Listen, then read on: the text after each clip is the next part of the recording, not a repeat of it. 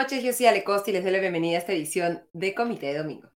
Hoy vamos a hacer una revisión de toda la coyuntura política en lo que ya conocen ustedes como el Comité del Comité. Estaremos con Augusto Tausen y con Diego Salazar revisando los, los principales temas de la semana, como el nombramiento de Ninoshka Chandía Roque como presidenta ejecutiva del Instituto Nacional de Radio y Televisión del Perú este cargo de directora de la organización encargada de TV Perú y de Radio Nacional se da en un contexto en el que Chandía ha sido nada más y nada menos que directora de la Dirección de Comunicación Estratégica e Imagen Institucional de la Presidencia. ¿Qué significa esto para la independencia de los medios del Estado? Lo vamos a conversar en comité de comité.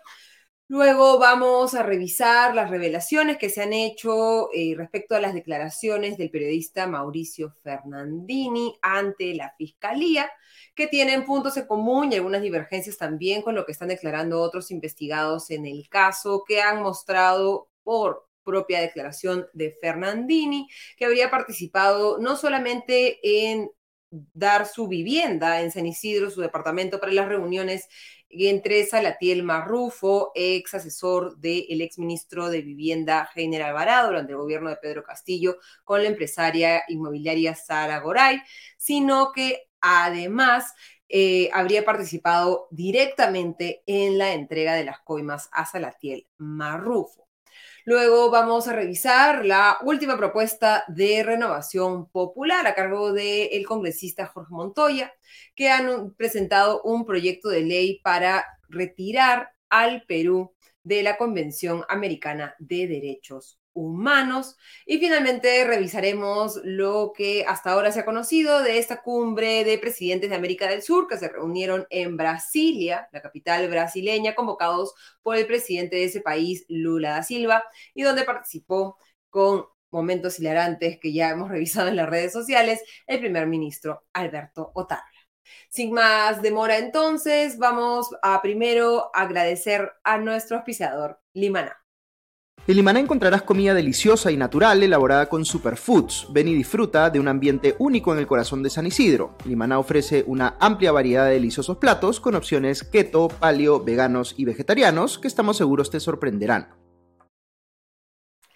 Le damos la bienvenida entonces a Augusto Tausen y a Diego Salazar. ¿Cómo están, Augusto? Diego, muy buenas noches. Hola, Ale. Hola, Diego. ¿Qué tal, Ale? ¿Cómo están? Buenas noches. Bien, bueno, como periodistas y como consumidores de los contenidos que se producen en los, canales del canal del Estado, TV Perú y también en Radio Nacional, eh, creo que podemos decir que vemos con preocupación, por lo menos, como muchos eh, más en el Perú y incluso el Consejo de la Prensa Peruana, la designación de Dinosca Chandía como presidenta del Instituto de Radio y Televisión del Perú. Eh, ¿Cómo has visto tú este nombramiento, Augusto, y un poco estos malabares? Que ha tratado de hacer el premier Alberto Tarola para justificar la clara señal de que no hay ninguna intención, por lo menos del Ejecutivo, de mantener lo que debería ser la independencia de los medios del Estado, que hay que recordar son medios del Estado y no medios del gobierno de turno. Sí, yo la sensación que tengo, Ale, sobre este caso es que, digamos que uno vive permanentemente con el riesgo de que el gobierno de turno utilice los medios estatales como digamos, este, herramientas de propaganda para servirse un poquito en función de sus intereses de subir niveles de aprobación o lo que fuera.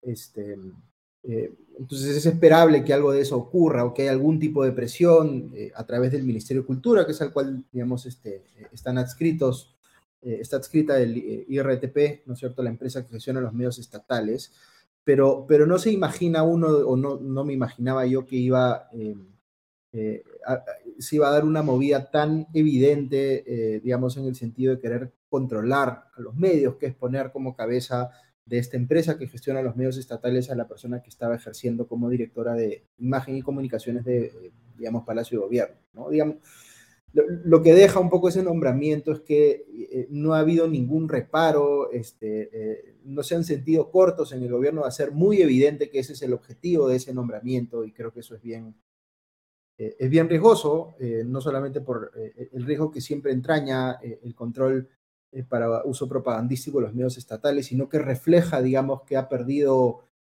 cierto recato el gobierno, digamos, al tomar una medida como esta, ¿no?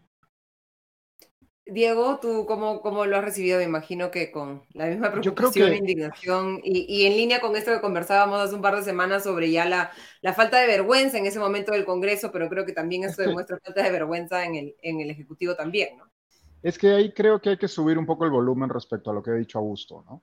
Porque no es que han perdido el recato. Este gobierno viene demostrando desde el inicio del, mandato de la presidenta Boluarte, que una vez más hay que repetir, porque siempre va a haber quien, cuando critiquemos al, eh, gobierno de Boluarte y critiquemos sobre todo medidas de índole eh, o al menos que se prestan a suspicacias respecto al carácter autoritario de este gobierno, que me parece que ya podemos empezar desde hace unas semanas, si no quizá más, a hablar de eso eh, un gobierno, una presidenta que asumió constitucionalmente un gobierno que tiene legitimidad ante la ley, pero que está mm, demostrando una vena autoritaria.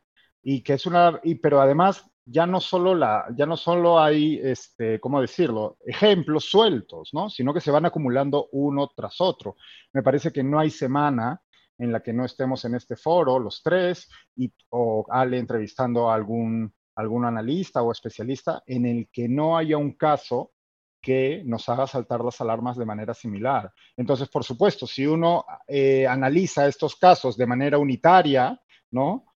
Podremos decir que, bueno, ok, eh, aquí están demostrando que no hay recato o aquí qué desfachatez, pero si uno va acumulando uno tras otro, pues eh, las cuentas son más que problemáticas, ¿no? Yo creo que ya es momento de que hablemos con todas sus letras. En este, en este foro hemos sido particularmente cautos, me parece, y creo que lo hemos sido de manera inteligente, porque además es lo que nos caracteriza como comité de lectura, pero me parece que esto es una muestra más de la desfachatez de este gobierno, una deriva autoritaria. Si cualquier otro gobierno hubiera actuado ya no solo, ya no solo eh, en el hecho, sino en la respuesta y la defensa del hecho, como, señalabas las palabras del señor Otárola, estaríamos hablando de un eh, acto gravísimo. Estamos hablando de la persona que era responsable de la imagen de la presidenta hasta el día anterior de su nombramiento. O sea, esto no es una tontería, esto no es, ah, están intentando eh, controlar. Por supuesto, todos sabemos que los medios del Estado siempre son susceptibles de este tipo pero esto ya no se trata de una llamada telefónica al director del canal o a un periodista a llamarle la atención. Esto se, se trata de, uno, hacer renunciar al director que ellos mismos habían colocado, hacerlo renunciar además, no sé si al día siguiente o a los pocos días de que una periodista de TV Perú hiciera una pregunta que fastidió evidentemente a la presidenta. No sé si recordarán lo que ocurrió y a los pocos días hacen renunciar al director, al presidente. Hay que, leer entre, hay que leer entre líneas la carta de Solari, donde está clarísimo las razones de su renuncia. Y, y al día siguiente ponen a esta señora que hasta el día anterior le manejaba la agenda de medios a la presidenta. Entonces, a mí, yo lo siento, pero creo que ya eh, podemos empezar a hablar de pasos muy avanzados en la deriva autoritaria de este gobierno. Y esto es una más.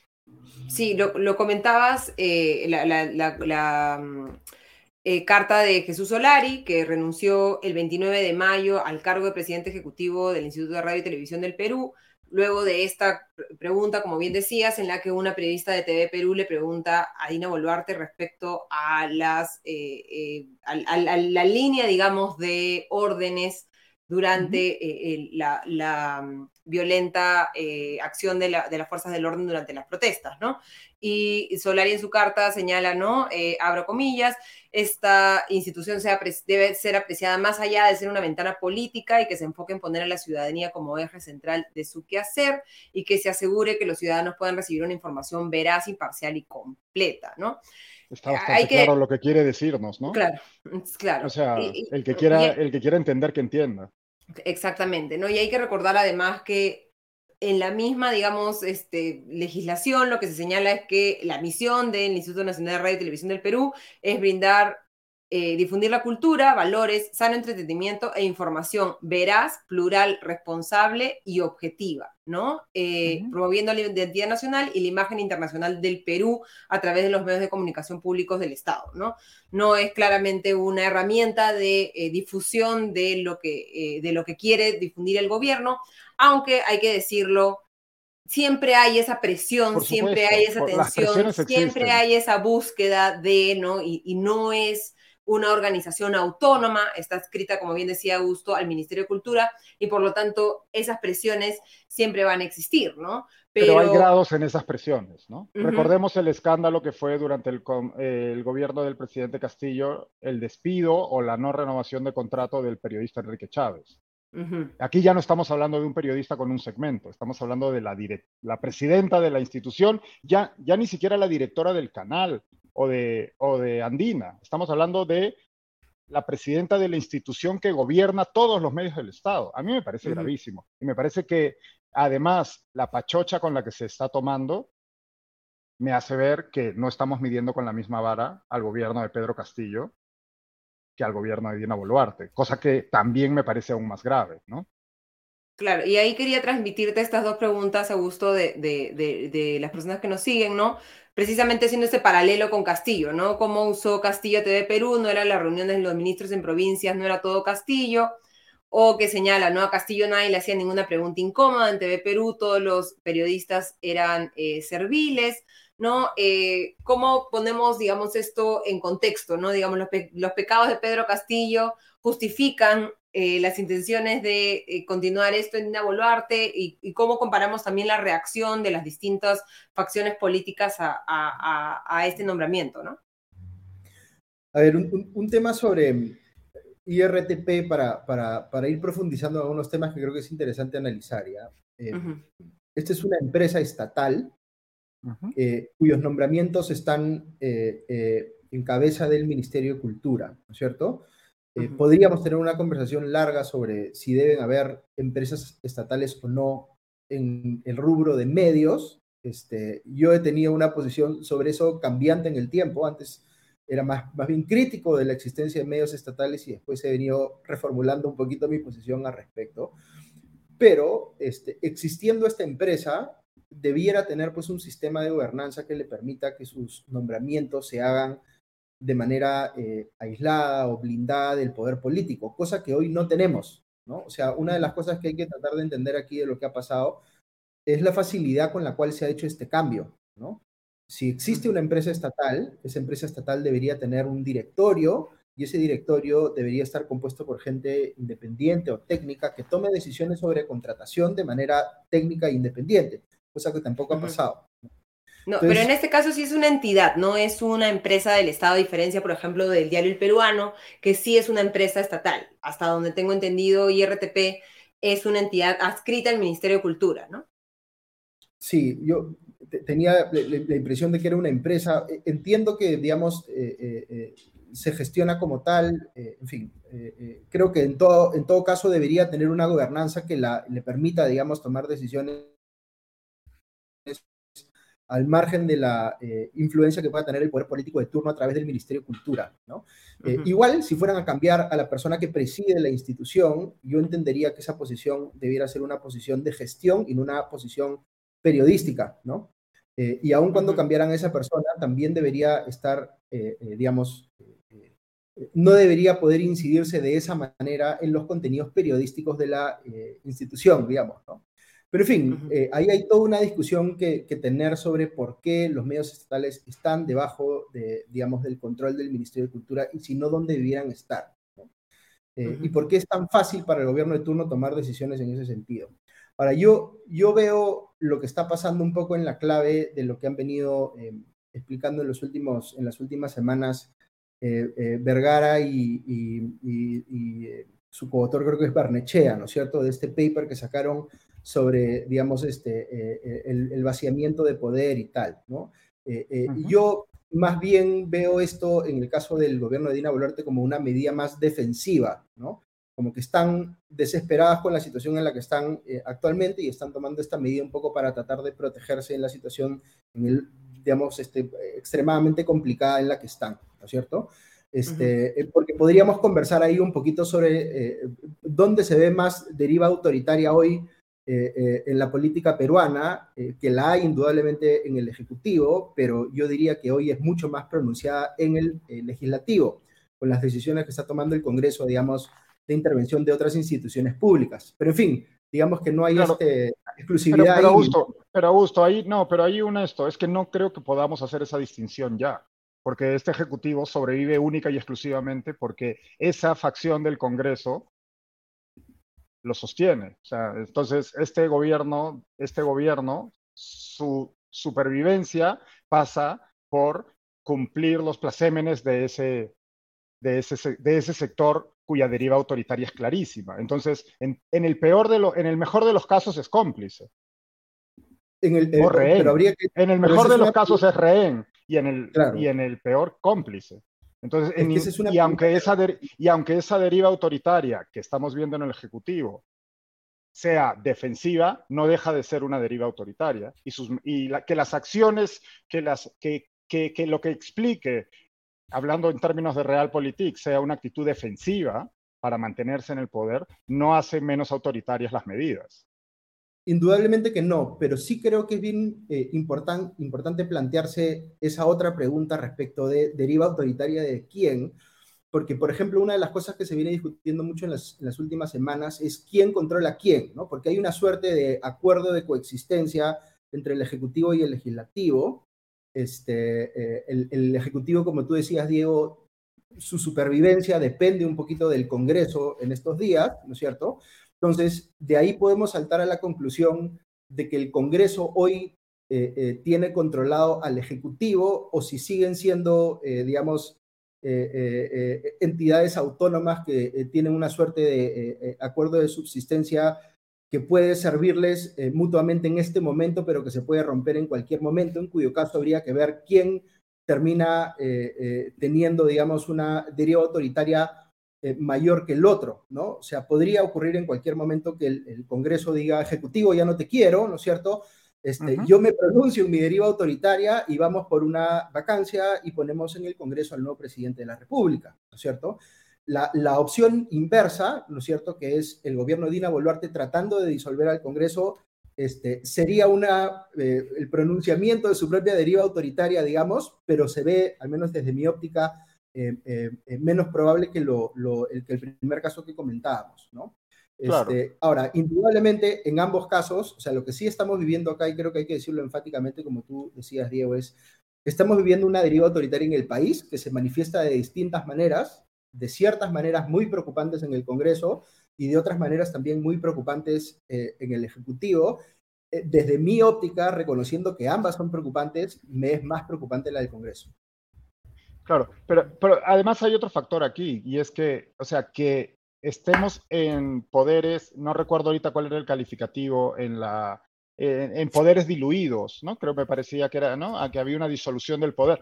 Que tengamos poderes débiles no quiere decir que no sean peligrosos, porque al fin de cuentas, pese a su enorme impopularidad, pese y demás, siguen siendo el poder. El Congreso sigue siendo el poder y la presidenta sigue siendo la presidenta. Eh, entonces, esta deriva autoritaria es gravísima.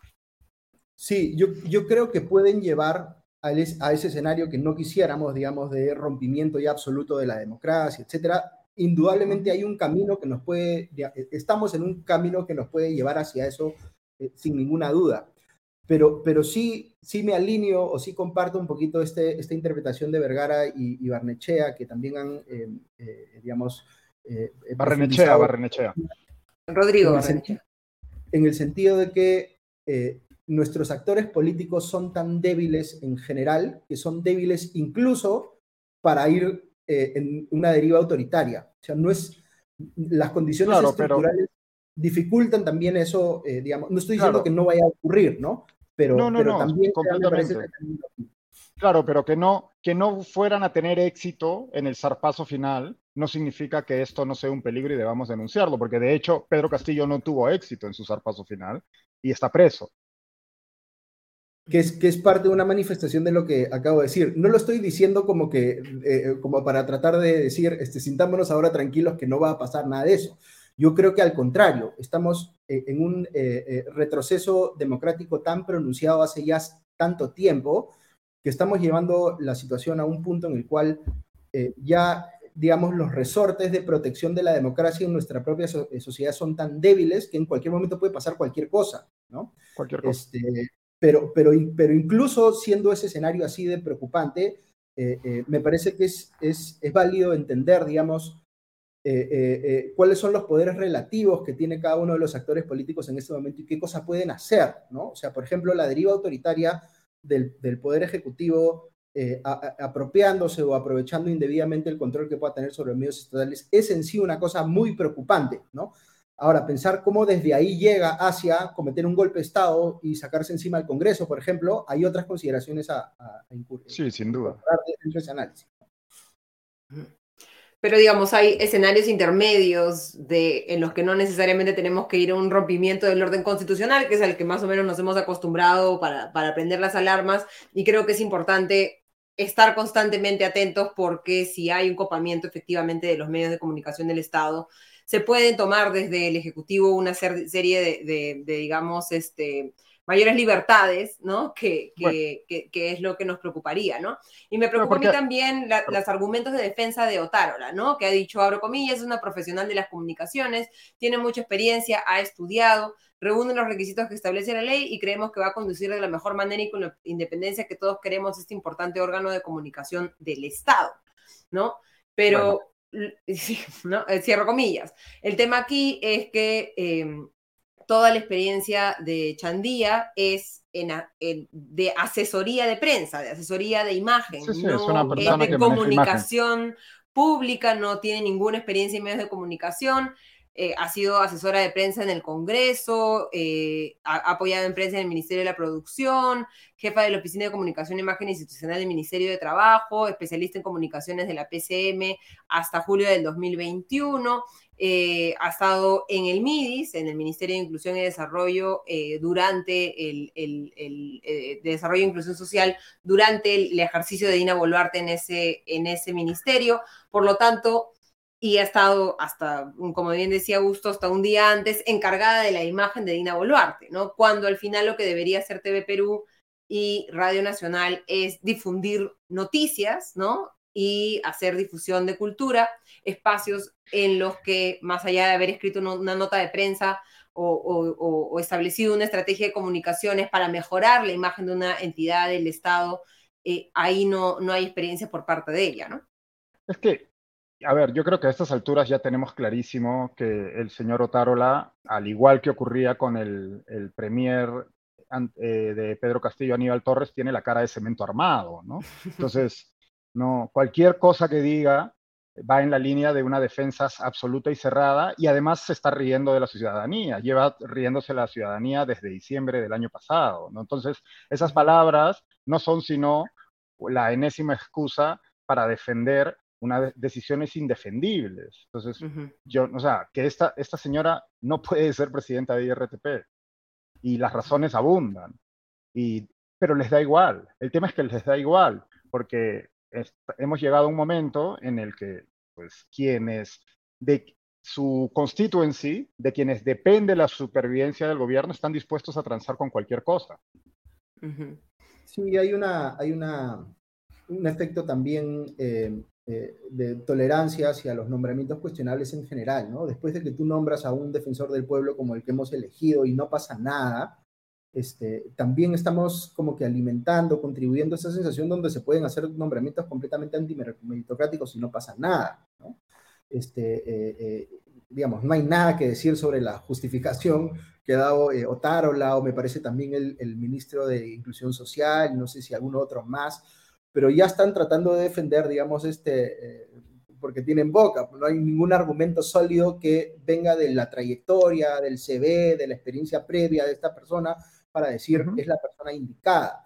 Además, si uno se fija, digamos, en las competencias o, las funciones que debería cumplir una persona en ese rol, la principal de todas debería ser asegurar la independencia en el ejercicio periodístico en los medios estatales. Ese debería ser como que su, su bandera, ¿no es cierto? Y no hay nada más contrario a eso, digamos, que poner a una persona que viene de ser la asesora de la presidenta, este, que por supuesto eh, ha, venido trabajando todo este tiempo buscando cómo mejorar su imagen, este, y uno esperaría pues que haga exactamente lo mismo en esta continuación de su carrera en el Estado, o mejor dicho, en el gobierno, ¿no? Este, en fin, eh, eh, a, mí me da mucha pena, decía hace un rato que había cambiado mi percepción sobre los medios estatales en el tiempo, y antes era más crítico, ahora sí creo que los medios estatales tienen un rol importante que cumplir en la sociedad, eh, de, suplir eh, en aquellos, eh, digamos, temas informativos que de repente los medios privados no quieren tomar, en tener un rol más pedagógico que tienen de repente los medios privados. En fin, veo que hay mucho más valor en los medios estatales que lamentablemente estamos dilapidando con estos malos nombramientos. ¿no? Y, estas mismas explicaciones de Alberto Tarola, en la que, digamos, se, ciñe a una versión de, la verdad, la hemos visto también en las explicaciones y la, versión que ha dado sobre su participación en esta cumbre de presidentes de América del Sur en, Brasilia, ¿no? Hemos visto imágenes en las que el presidente uruguayo le hacía la de, pasarse, la, la, de la peinada para no este, darle la mano a Tarola. Él ha dicho que que ha, sido más o menos un éxito, ¿no? Su participación, que ha tenido reuniones con el presidente chileno, eh, Boric, con el presidente de Brasil, con el presidente de Ecuador, con Lazo, ¿no? Que, ya está, digamos, de, salida. Y, y, un poco cómo, cómo has visto tú, Augusto, desde el lado interno, ¿no? Esta, esta participación en la cumbre internacional y también qué nos dice sobre el momento de América Latina, ¿no? Lula Silva tratando de eh, proyectarse como el que va a promover la integración regional, aunque como hemos visto ya las diferencias eh, entre los presidentes durante esta cumbre hacen difícil ver que eso pueda darse y especialmente en una reacción a las declaraciones de Lula da Silva respecto al presidente eh, venezolano Nicolás Maduro, que dijo que era víctima de, narrativas, ¿no? Y como si la realidad no fuera lo suficientemente evidente como para, para saber que en Venezuela no existe la democracia, A ver, sobre lo que dijo, no dijo, este, los incidentes y tal de Otárola, me parece que han sido en general bien intrascendentes desde una perspectiva internacional, digamos él ha sacado su foto donde sí sale de la mano con la calle Pou. No sé. Pero que es editada al final porque se ve que la, palabra Brasil está cortada, ¿no? Sí, no he visto la secuencia completa si le dio la mano, ¿no? En fin, no me parece muy relevante que, digamos, creo que el papel de Otárola fue bien trascendente como, como iba a ser, digamos, porque no es presidente de la República y en el Perú el primer ministro no tiene una posición política importante, ni de cerca es un par, digamos, de los presidentes de otros países, porque tenemos un presidencialismo este, eh, en el cual el, primer ministro no es jefe de gobierno. Entonces, el peso político propio de Otárola ahí es, mínimo, ¿no? Ahora, visto desde una perspectiva internacional, em, creo que lo que ocurre es que Lula tiene muy poco margen de maniobra en la política interna de su país porque no, no tiene control sobre el legislativo, en fin, entonces está un poco volcando su, su atención ahora a, digamos, a, la política exterior de su país, que sí la puede controlar más directamente del Ejecutivo. Y Lula siempre ha querido ser un político regional, internacional, ¿no? O sea, siempre se ha visto así, siempre ha querido ser el, referente, digamos, de América del Sur. En fin, e, e, está tratando un poco él de mover los hilos ahora. Eh, ha elegido un tema para mí muy penoso, que es tratar de limpiarle la cara a Maduro, donde no hay manera, digamos, este, eh, de, poder afirmar algo como lo que ha afirmado la semana pasada, de que Maduro, este, eh, no, no, hablando de derivas autoritarias, no está en una deriva autoritaria, sino que es una eh, suerte de víctima de las narrativas este, anti-venezolanas o quién sabe qué cosa, cuando claramente, digamos, lo que pasa en Venezuela es un caso, digamos, completamente autoritario. Y, y me parece bien potente que lo hayan reconocido así tanto Boric por la izquierda como la calle Pou por la derecha, en términos más o menos similares, ¿no? Y, siempre es bueno ver eso cuando más allá de las afinidades ideológicas, los, eh, políticos que tienen eh, convicciones democráticas de verdad este, no, no le rehuyen, digamos, a salir a decir las cosas por su nombre, ¿no? Diego. Sí, a ver, bueno, Lula, de estas frases hay libros para, ¿no? Hay, para coleccionar libros, ¿no? De hecho, eh, yo escribí o comenté en su momento, ¿no? Que era una verdadera lástima que la izquierda brasileña, la única carta que podía tener para enfrentar el desastre de Bolsonaro era un presidente pues con sombras de corrupción y que además era muy dado a este tipo de comentarios y si bien había demostrado su compromiso democrático al interior del país, no había ocurrido lo mismo hacia el exterior. Además, siendo un político que había tenido en, su mandato anterior eh, eh, una clara intención de ser un líder regional y que de hecho lo fue porque Brasil consiguió tener una posición de liderazgo en la región que históricamente nunca había tenido, porque es un país que por la frontera idiomática siempre había vivido de espaldas al resto de Latinoamérica y de Sudamérica, ¿no? Pero bueno, ese es Lula. Entonces, eh, lo que ocurre lastimosamente es que estamos acostumbrados a esta polarización binaria en donde siempre todo se ha convertido en una lucha entre el bien y el mal, ¿no? Y por supuesto, Bolsonaro aquí era el mal absoluto y pues Lula era un, el caballero andante y las cosas no son así. Y por otro lado, y por otro perdón, dale Diego. No, no, no, dale, dale, dale, sigue. No digo, es, interesante porque, porque digamos que sí tiene las, eh, Brasil sí tiene el peso específico como para que su gobernante tenga ese rol, ¿no? Eh, Brasil es como eh, el equivalente a la sumatoria de todo el resto de América Latina, creo. Este, o sea, ah. es, un país realmente enorme para estándares latinoamericanos. Este, yo, yo tendría dudas sobre las credenciales democráticas de Lula en general. Eh, están pues todos estos escándalos del pago también a políticos y funcionarios de las empresas estatales, en fin. Este, eh, eh, pero pero digamos que de Brasil siempre se dice, ¿no? Brasil es el, es el país del futuro, siempre es el país del futuro porque ese futuro nunca llega, ¿no? Este, y es, es, es, un país que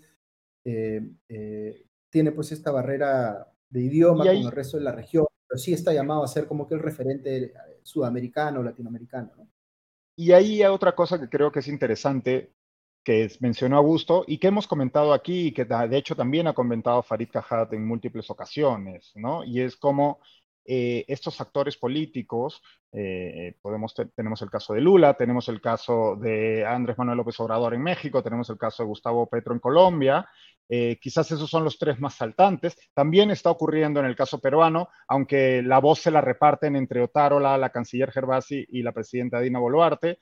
En, están eh, aproximándose a la política internacional, a las relaciones internacionales, generando titulares para consumo interno, ¿no? Están utilizando la política internacional para eh, apaciguar a su tribu, ¿no? Y distraer de cosas que ocurren en sus países. Entonces, creo que si bien eso no, por supuesto, eso no este, exculpa ese tipo de comentarios, sí hay que leerlos en esa clave y además responsabilizarlos, porque pues al final del día, como yo dije alguna vez aquí, cuando Andrés Manuel López Obrador se inmiscuye en la política peruana y dice las barbaridades que dice y las falsedades que dice, por más que eso sea para consumo interno y para su, para su séquito y su tribu en México, al final del día eh, lo que está utilizando para hacer politiquería es el destino de 30 millones de peruanos. Y en este caso es lo mismo, ¿no? El señor Lula da Silva está aprovechando, ¿no? Eh, eh, para la situación de millones y millones de venezolanos, tanto dentro como fuera, cada vez más fuera de Venezuela, para hacer politiquería barata hacia adentro.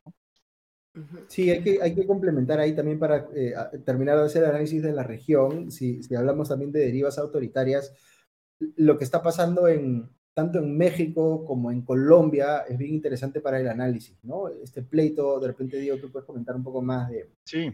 pleito entre López Obrador y la Corte Suprema, ¿no es cierto? Este, Y, eh, eh, eh, digamos, las peleas de Petro con el, fiscal en Colombia y, este, en fin, esta última semana también ha estado metido en, escándalos por líos con sus asesores y su jefa de, de, gabinete, en fin, este, las cosas también están avanzando en estos países de, manera bastante más acelerada, sobre todo en el caso de Colombia, de lo que yo me hubiese imaginado, ¿no? Y, al menos Petro sí claramente está en, en una deriva autoritaria bien, bien marcada, ¿no? Y otra cosa que me llama la atención de las, de las últimas horas es la decisión del Lazo de no ir a la, a la elección. Que es otra cosa que también me ha llamado la atención, que yo, yo esperaba que sí fuera a postular, era, lo esperable era que pues, postulara y más bien ha decidido no hacerlo, ¿no? Sí, estuve en Colombia justo esta semana y estuve conversando con distintas personas.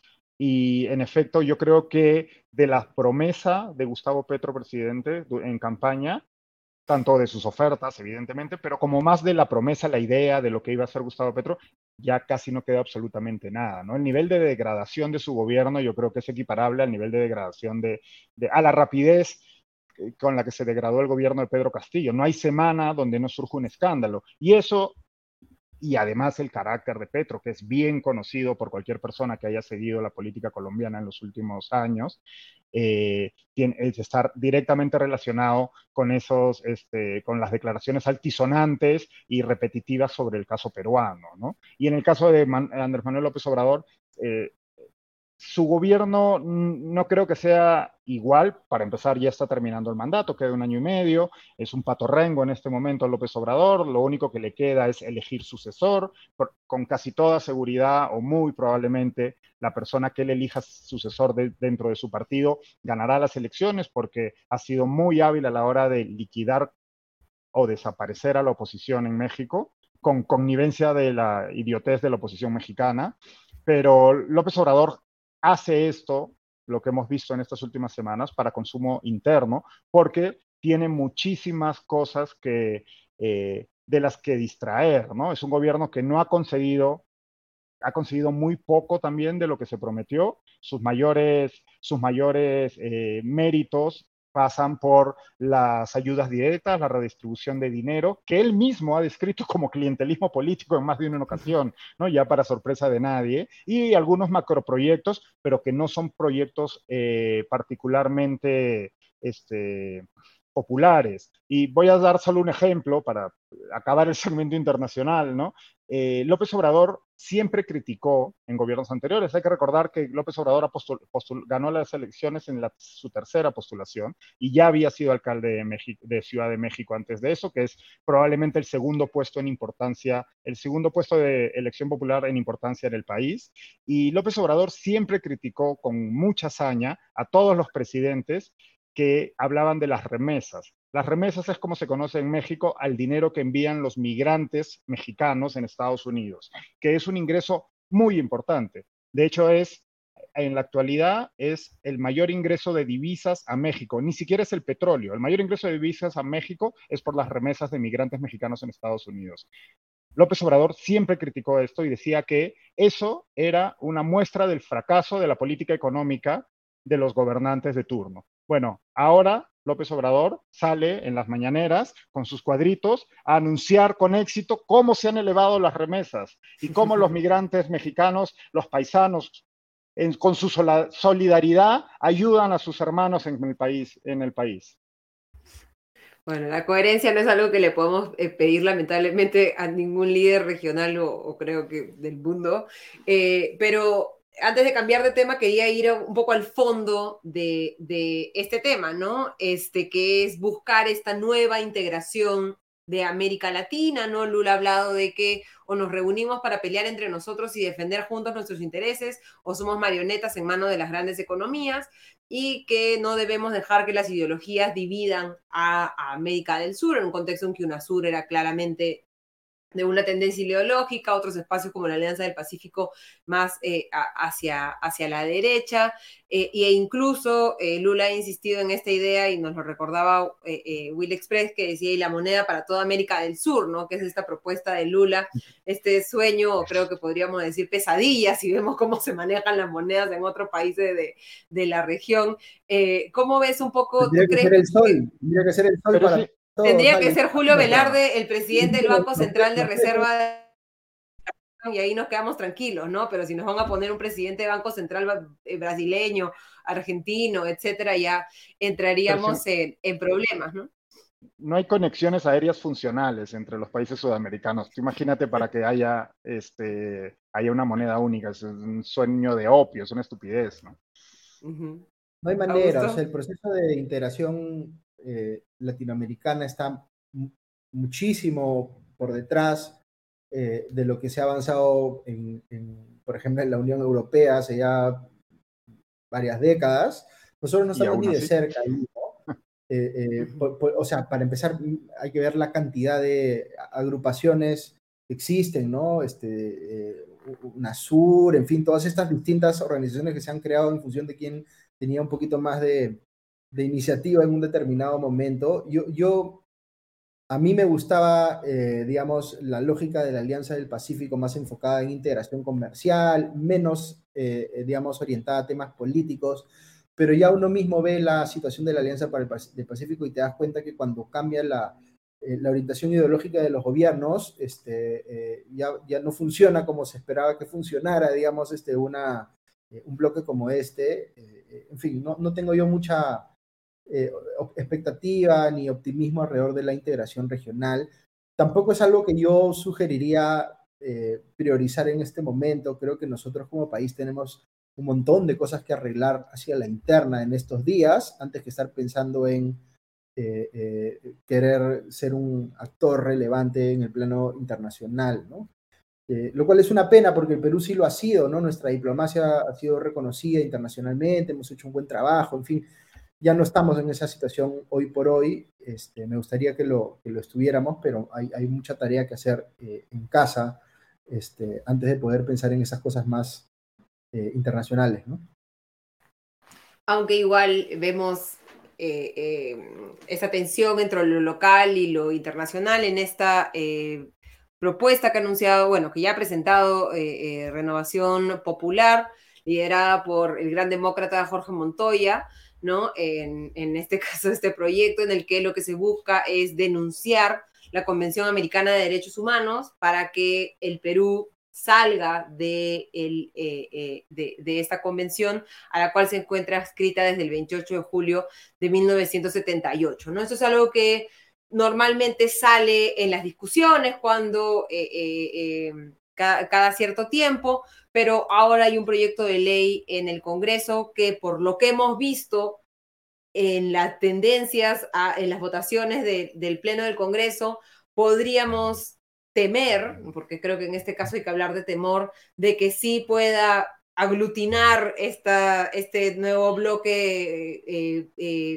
ultraconservador en el Congreso de, de, las, de todos los del espectro ideológico para, como ha dicho Montoya, abro comillas, salvaguardar la soberanía e independencia del país, ¿no? Con, dicen concordancia con el artículo 43 de la Constitución Política. ¿Qué tan asustados deberíamos estarse respecto a eso, Augusto, y cuáles crees que serían las, las consecuencias? O sea, no quiero ni pensar en las consecuencias porque ya no sé si vamos a poder dormir, de que el Perú, que y, especialmente con lo que hemos visto en los últimos meses, que vemos un eh, irrespeto total a los derechos humanos, eh, pueda salirse de la, de, la convención. Eh, asustados porque este proyecto lleve algo, cero. No va a pasar nada. Si acaso lo aprueban, tienen que pasar años para que se denuncie el tratado. Probablemente, bueno, uno esperaría que el Tribunal Constitucional lo declare inconstitucional. No, no, no creo que esto vaya a llegar a mayores. Eh, eh, considerando este proyecto en particular. Sí me asusta, digamos, eh, la cantidad de, digamos, respaldo que, tiene, que tienen estas ideas de sacar al Perú de una lógica de tener una justicia supranacional para cubrir un poquito el riesgo de que los tribunales peruanos puedan no hacer justicia viendo casos de derechos humanos, ¿no? Porque esto es algo que dice nuestra propia constitución, o sea, no es que a alguien se le ocurrió meternos en la Corte Interamericana de Derechos Humanos y, por capricho y porque se le ocurrió, sino nuestra constitución establece que el Perú tiene que tener eh, eh, una eh, jurisdicción supranacional. Entonces, creo que la parte que no se entiende o no la entiende el congresista Montoya y otras personas que están un poco cerca de su posición es que no es que nos salimos de la, de la Corte de la Convención Interamericana de Derechos Humanos para no tener o no estar bajo la competencia de la Corte Interamericana de Derechos Humanos y ahí acaba la cosa. O sea, el Perú de todas maneras tiene que tener jurisdicción supranacional, sea de la Corte Interamericana o de cualquier otra corte, pero no puede no tener algo ahí, ¿no? Porque está, es, es mandatorio. Entonces, eh, eh, eh, yo sí creo que hay muchas personas que quieren sustraerse por completo de la competencia de cualquier corte internacional, específicamente en el tema de derechos humanos, porque tienen una posición de repente crítica de esta corte en particular. Pero claro, nadie criticaba a la Corte de la Haya cuando resolvía el diferendo marítimo de Perú con Chile, por ejemplo, ¿no? O nadie critica a las cortes que ven temas de arbitrajes internacionales para darle la razón al Estado peruano. En fin, el, tema, el, sistema de instituciones internacionales, digamos, eh, eh, eh, es complejo, hay algunas instituciones que nos gustan más que otras, ¿no es cierto? Pero si uno acepta que hay valor en que existan organizaciones internacionales para ver ciertos temas, entonces hay que ser coherente con eso también, ¿no? Este, no se trata simplemente de decir, yo quiero soberanía y por tanto salgo de todos estos sistemas, digamos, de, de derecho internacional que tienen valor para un montón de cosas, ¿no? Y en el caso puntual de derechos humanos, yo sí creo que se necesita, más allá de que lo diga específicamente en la Constitución, sí se necesita un tribunal internacional eh, para controlar casos de derechos humanos, porque es notorio que los países, eh, cuando hay derivas autoritarias y toman control, por ejemplo, o tienen una incidencia indebida en el Poder Judicial, logran que casos de derechos humanos se resuelvan a su favor y no hay justicia. Y para esos casos se necesita precisamente la jurisdicción supranacional. ¿no? Diego.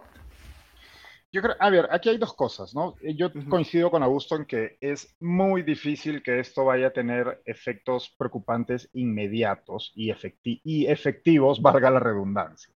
¿No? Es muy difícil que esto vaya a ser aprobado en el Congreso y ratificado por el, el, Ejecutivo y en efecto, aún llegado ese caso, pasaría muchísimo tiempo y habría mecanismos en el camino para detener esta salvajada. Pero por otro lado, lo que sí es muy preocupante es que opiniones de este tipo, que han existido desde antes, recordemos que fue Fujimori quien nos sacó de la, de la Corte Americana en su momento y el gobierno de Valentín Paniagua nos regresó, eh, que se, encontraba, se encontraban en los márgenes hasta hace relativamente muy poco, ¿no? Eran opiniones o pronunciamientos de sectores considerados extremistas, extremistas y minoritarios, pero eh, llevamos moviendo la ventana de Overton, ¿no? en el, en el Perú a una velocidad de vértigo y ahora esto es parte de la discusión diaria. Y como bien dice Augusto, hay muchísimos líderes políticos y también una parte importante de la ciudadanía que estaría perfectamente de acuerdo en que esto ocurra sin, por supuesto, comprenderlo eh, en absoluto, ¿no? Eso por un lado. Entonces, a mí me preocupa bastante eso, que algo, una, un, un delirio ¿no? Que, que, hasta el día de ayer se encontraba en los márgenes de la vida política peruana, hoy en día está eh, ubicado en el centro del debate político y, está aceptado por distintos sectores. Y por otro lado, lo otro que me pone los pelos de punta es que este señor ha sido jefe del Comando Conjunto de las Fuerzas Armadas. O sea, estamos hablando de un tipo que ha tenido responsabilidades en el Estado peruano al más alto nivel.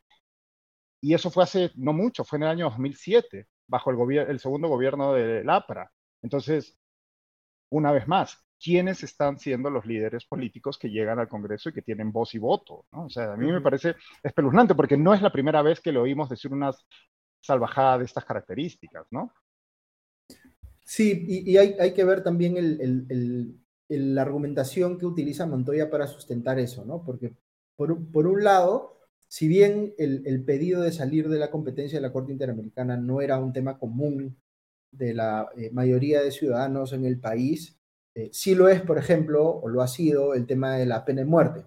La posición que mucha gente tiene en favor de la pena de muerte es una de las cosas que utiliza Montoya para argumentar en favor de esto, porque dice, necesitamos denunciar la Convención Interamericana de Derechos Humanos, el llamado Pacto de San José, porque esa, ese tratado internacional es el que traba la posibilidad de que el Perú pueda reinstaurar la pena de muerte. Que no está derogada, digamos, la Constitución sigue diciendo que hay pena de muerte, creo que para dos eh, delitos, pero no se puede aplicar por, por digamos, este, la existencia de estos tratados. Entonces, ese es un tipo de argumentación que se utiliza y es un tipo de argumentación que, que, que sí cala en mucha gente, ¿no? Que tiene pues eh, una debilidad por el populismo punitivo, del que hemos hablado un montón de veces y que termina, eh, digamos, este, seduciendo a mucha gente. Y el otro tipo de argumentación tiene que ver con los supuestos sesgos de la Corte, ¿no? Si la Corte resuelve objetivamente o si los jueces tienen un sesgo ideológico y prefieren eh, ciertas posiciones políticas a otras, y eso se utiliza mucho para tratar de cuestionar eh, la labor de la Corte, por ejemplo, viendo casos que tienen que ver con personas acusadas de terrorismo o este, sanciones impuestas a miembros de las Fuerzas Armadas o cosas por el estilo.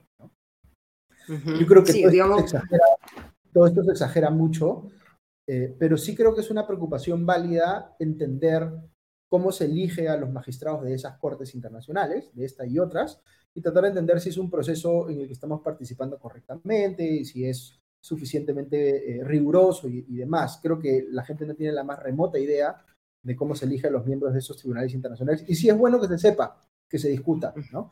Eh, eh, y que eso ayude a aclarar un poquito los, las percepciones de repente no apegadas a la realidad que existe, ¿no?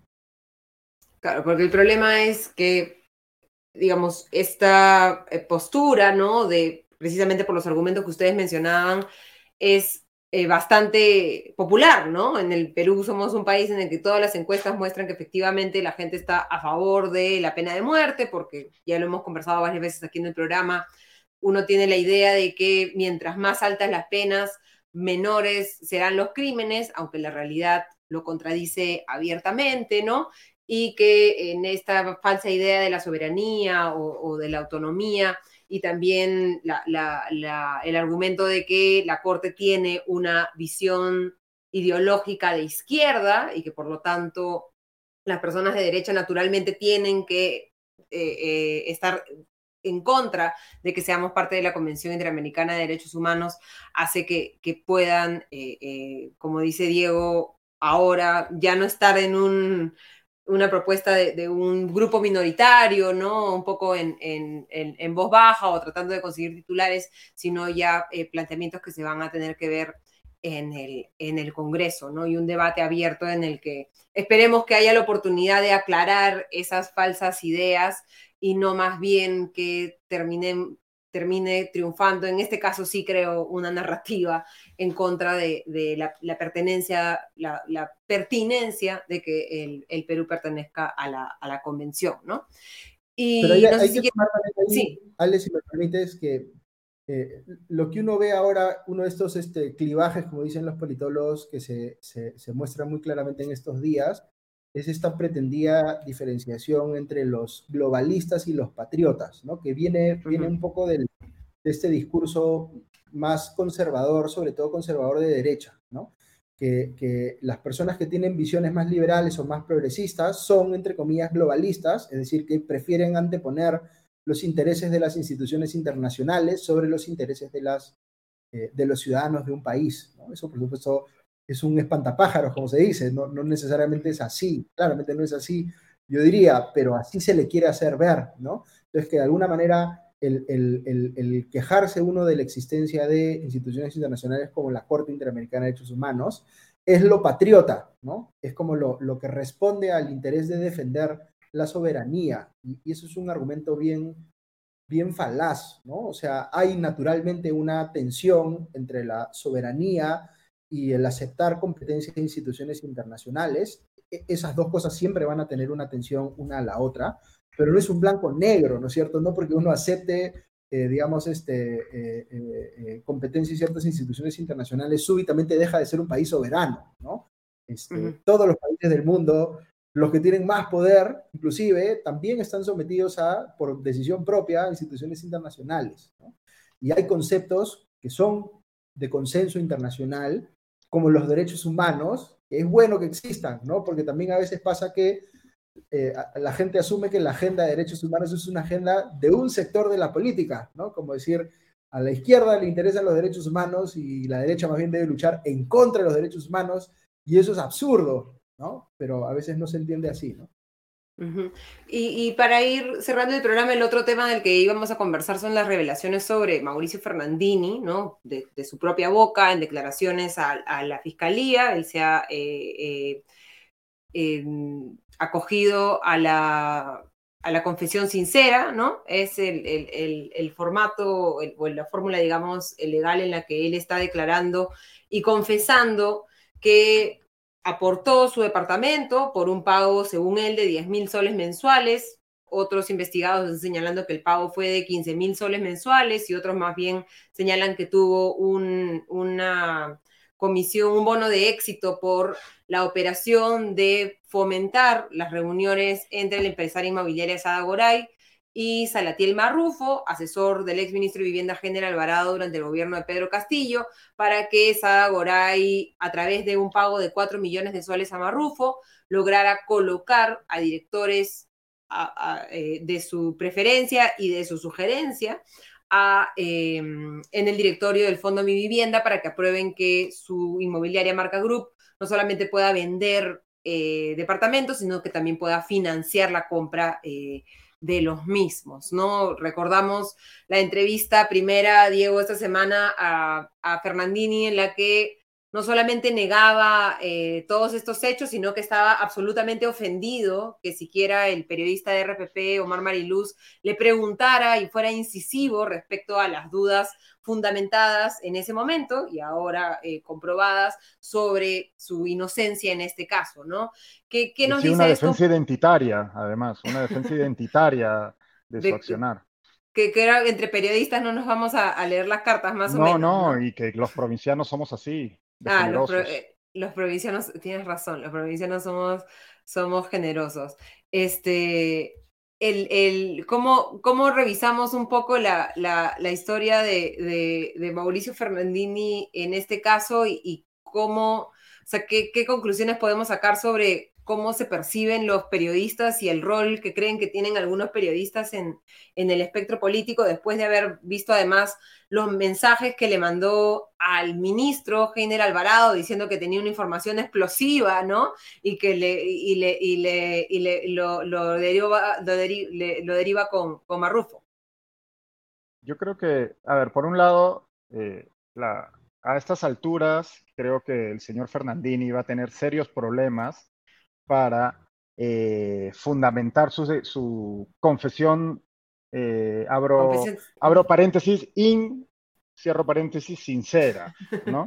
Porque ha mentido tanto sobre este tema desde el día uno que pues es muy difícil, porque hay que recordar que cuando uno se acoge a este tipo de beneficios eh, judiciales, tiene que aportar información que sea corroborada o corroborable la fiscal, o sea, no el, testimonio de una persona que confiesa, en este caso, confiesa sus delitos propios para incriminar a un tercero, ¿no? No solo basta con confesar los propios porque está, no es que confiesas los propios y eso significa que admites culpabilidad y listo, te vas a la cárcel o a cumplir la pena que, se, que, quede sancionada en el Código Penal. En este caso, la confesión sincera, eh, el principio es que él, él confiesa unos delitos, para incriminar a terceros y aportar información que ayude a, eh, a inculpar a esos terceros, ¿no? Pero claro, en este caso ha salido ya información que desdice algunos de sus dichos, ¿no? Entonces, claro, si él no puede probar sus dichos, sus dichos iniciales, está en un serio aprieto, porque pues ya se habría, para empezar, ya habría confesado el delito y además ahora resulta que ha mentido en su confesión sincera. ¿No? Eso para empezar. Y yo creo que en, esto, en este tipo de asuntos es, resulta muy difícil, porque claro, estamos hablando de entregas de dinero en efectivo, él no tiene cómo probar que recibió 10 mil en lugar de 15 mil, que es lo que dice la otra fuente, etcétera, etcétera, etcétera. Y por el otro lado tenemos el tema quizás un poco más macro, que es el que mencionaba segundo, ¿no?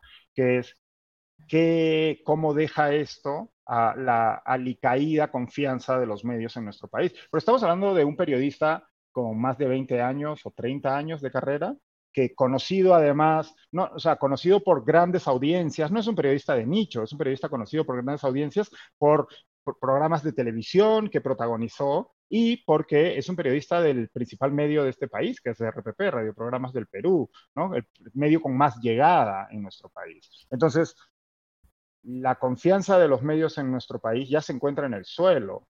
estos, estos hechos, que por supuesto los demás periodistas no tenemos por qué cargar con el muerto, pero evidentemente esto tiene un impacto nada positivo en la imagen de los, periodistas. Porque además, ese detalle que tú mencionabas, ¿no? Él, mismo, o sea, él fue el que hizo el contacto inicial.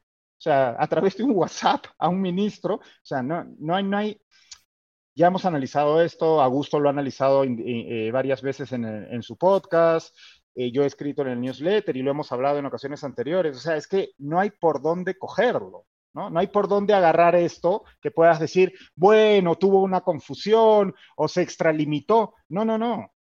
O sea, no hay cómo él no pudiera saber que lo que estaba haciendo ya no solo iba contra cualquier principio del periodismo, sino que era ilegal.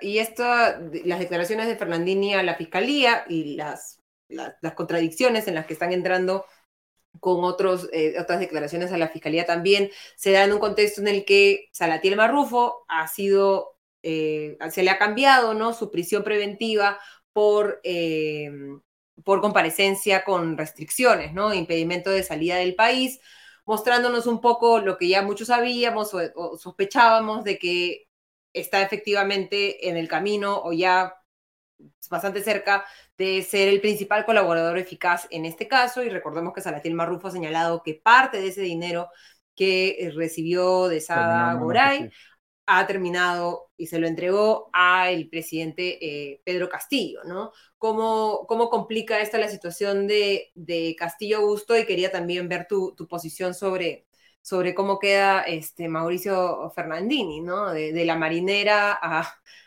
al, alquiler de inmuebles para, para tratos ilícitos.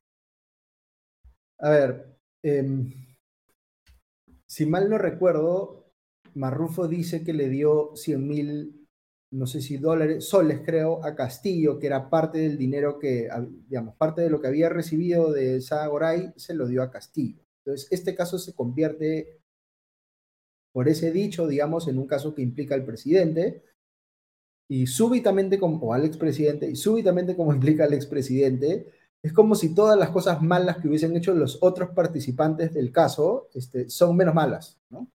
Entonces, Sara está tranquila por ahí, Marrufo ya lo soltaron, eh, Fernandini hace su confesión sincera, pero le van a dar beneficios.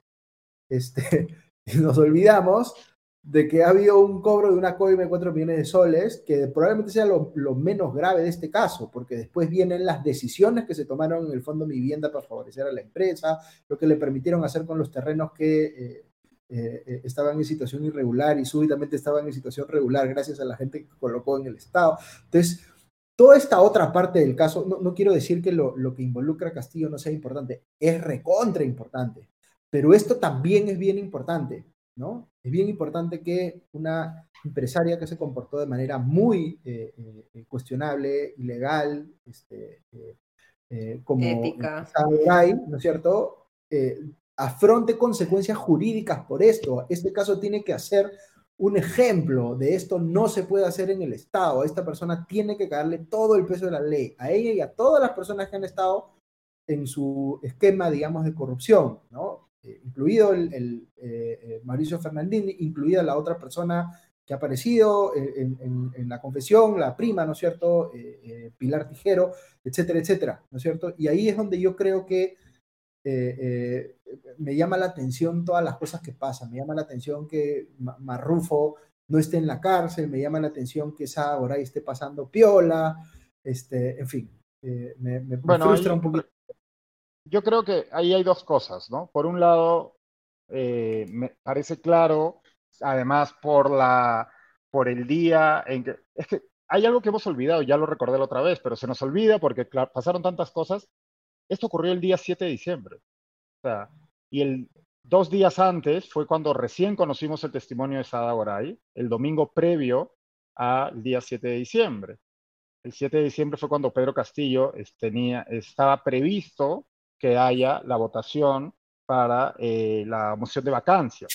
Entonces, es evidente que esa filtración venía dirigida desde Fiscalía con una intencionalidad, cosa a la que ya estamos acostumbrados en el país. No es la primera vez que esto ocurre, lastimosamente. ¿no? Entonces, me parece que ahí, Augusto, esa, ese fastidio tuyo, que, que comparto por completo, ¿no? Tenía una razón de ser. Y es que ese, digamos, ese, eh, esos beneficios de los que hoy está gozando Salatiel Marrufo y de los que está gozando Sada porque entiendo que tampoco está presa, ¿no? De momento, y hasta eh, eran, a, digamos, una suerte de contraprestación por la casa del premio mayor, y el premio mayor era el presidente Castillo en su momento, ¿no? Entonces, claro, todavía estamos viviendo las consecuencias de, este, de, de eso, ¿no? Pero son contra, o sea, yo creo que hay una discusión ahí intermedia, ¿no? Porque eh, está bien que haya una contraprestación si todo esto lleva a la condena de Castillo, claro. pero ¿cuánto estás dispuesto a dar como sistema de justicia? ¿Cuánto está dispuesta a dar la fiscalía como contraprestación? Y yo creo que está dispuesta a dar demasiado. Sí, sin este, duda. No estoy diciendo que no, tenga que dar nada, por supuesto que tiene que dar, eh, pero, digamos, ya parece un exceso, en, mi opinión, digamos, ¿no? Este, cuestionable como cualquiera, pero me parece un exceso que pasen estas cosas y que el foco esté tan puesto, digamos, en el pez gordo, que indudablemente tiene que ser condenado y todo tiene que estar enfocado en capturar ese pez gordo, pero los que están, los peces más chicos, digamos, este, se la llevan bien fácil, ¿no? Pero y este, para abundar en eso, sí, sigue, perdona. O sea, yo, yo creo que, no, digamos, me sentiría yo mucho más cómodo si cae el pez gordo y los peces eh, eh, más pequeños tienen condenas más leves, pero tienen condenas con cárcel efectiva, etcétera, ¿no? Este, mi preocupación es que eh, estamos en una situación que nos, nos está llevando, y, y, hay varios ejemplos en el caso de la Bajato también que se pueden comentar, de personas que son los confesores eficaces, ¿no es cierto?, que salen recontra bien parados. ¿no? Y, abundando en eso, porque son peces, pues sí, chicos, entre comillas, porque claro, estamos hablando de la presidencia de la República como pez gordo, pero a mí hay dos cosas que me llaman mucho la atención, y uno es en el relato tanto de la propia Sada Goray, que pues es, evidente que la fuente de Ángel Páez en la República es el abogado de Sada Goray, y por otro lado, en, el, en el propio relato de Mauricio Fernandini, por un lado hay una naturalidad con que la señora Goray asume que tiene que controlar de alguna manera los, eh, ¿no? las riendas de mi vivienda y que eso pasa por llegar a algún tipo de pacto con eh, un viceministro, con un ministro o con, o con un asesor del ministerio. Y por el otro lado, eso, lo cual evidentemente lleva a pensar que no era la primera vez que esto ocurría, ¿no? Por lo menos eh, se presta a, presunción.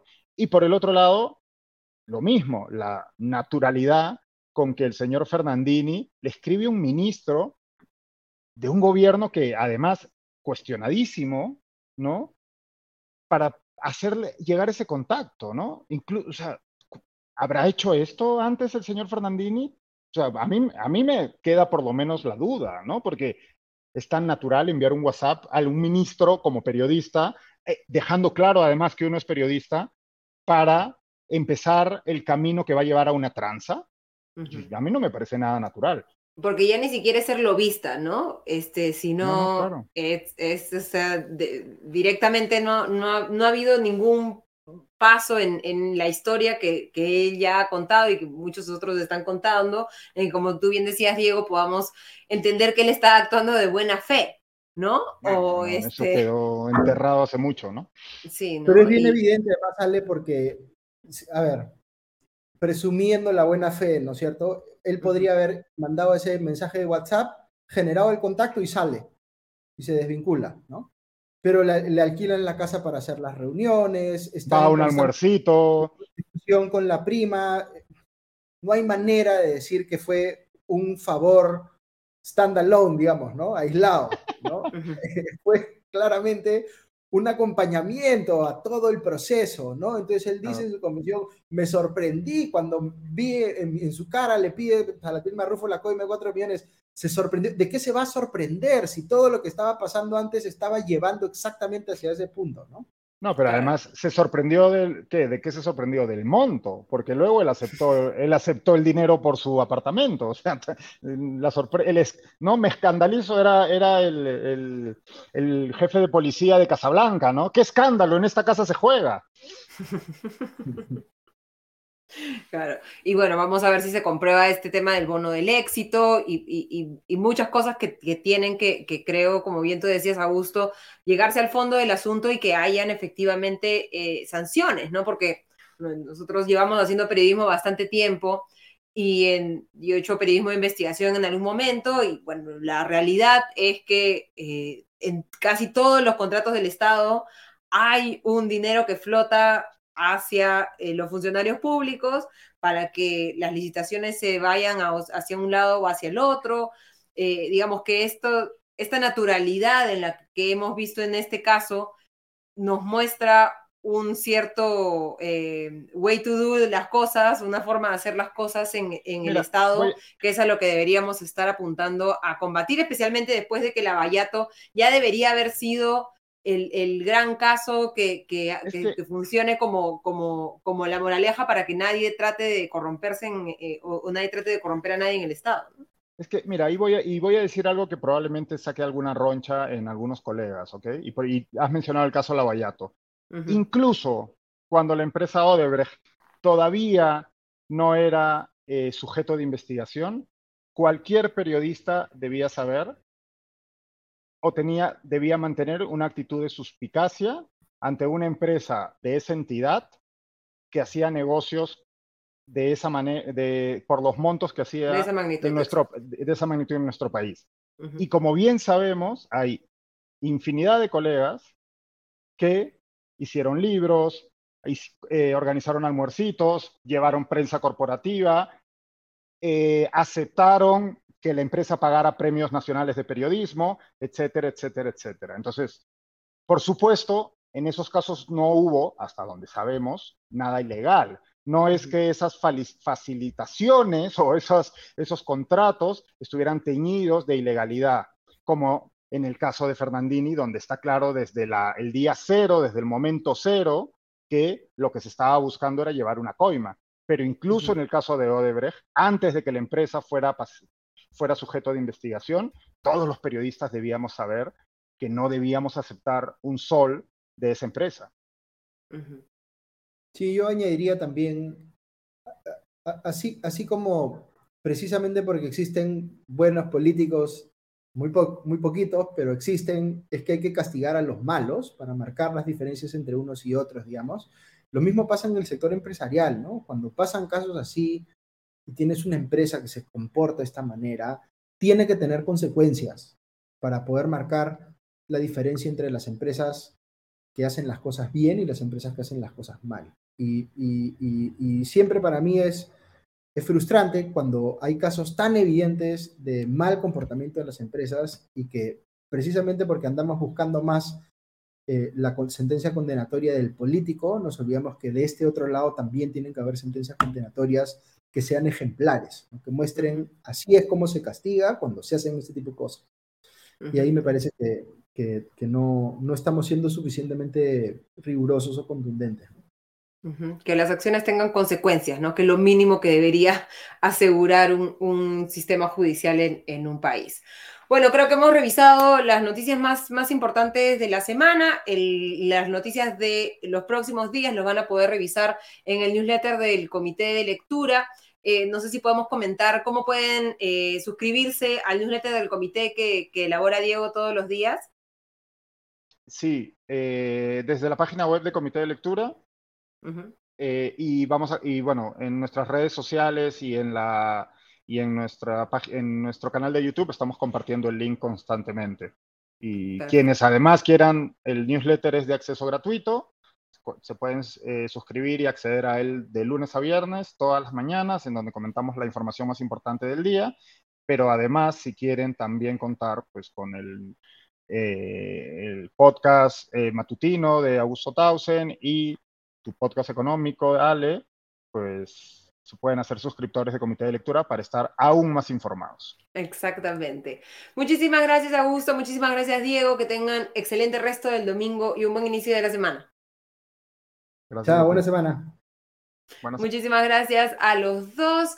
Quiero agradecerles también a cada uno de ustedes por haberse sumado a esta transmisión y como les comentaba Diego, si les gustan nuestros contenidos pueden suscribirse y apoyar el periodismo que hacemos en comitedelectura.pe y si no están listos para suscribirse, al menos pueden suscribirse al newsletter para recibirlo de manera gratuita todas las mañanas en su correo y poder estar e, empezar todas las mañanas excelentemente informados. Les agradezco nuevamente y nos reencontramos el próximo domingo. Hasta entonces.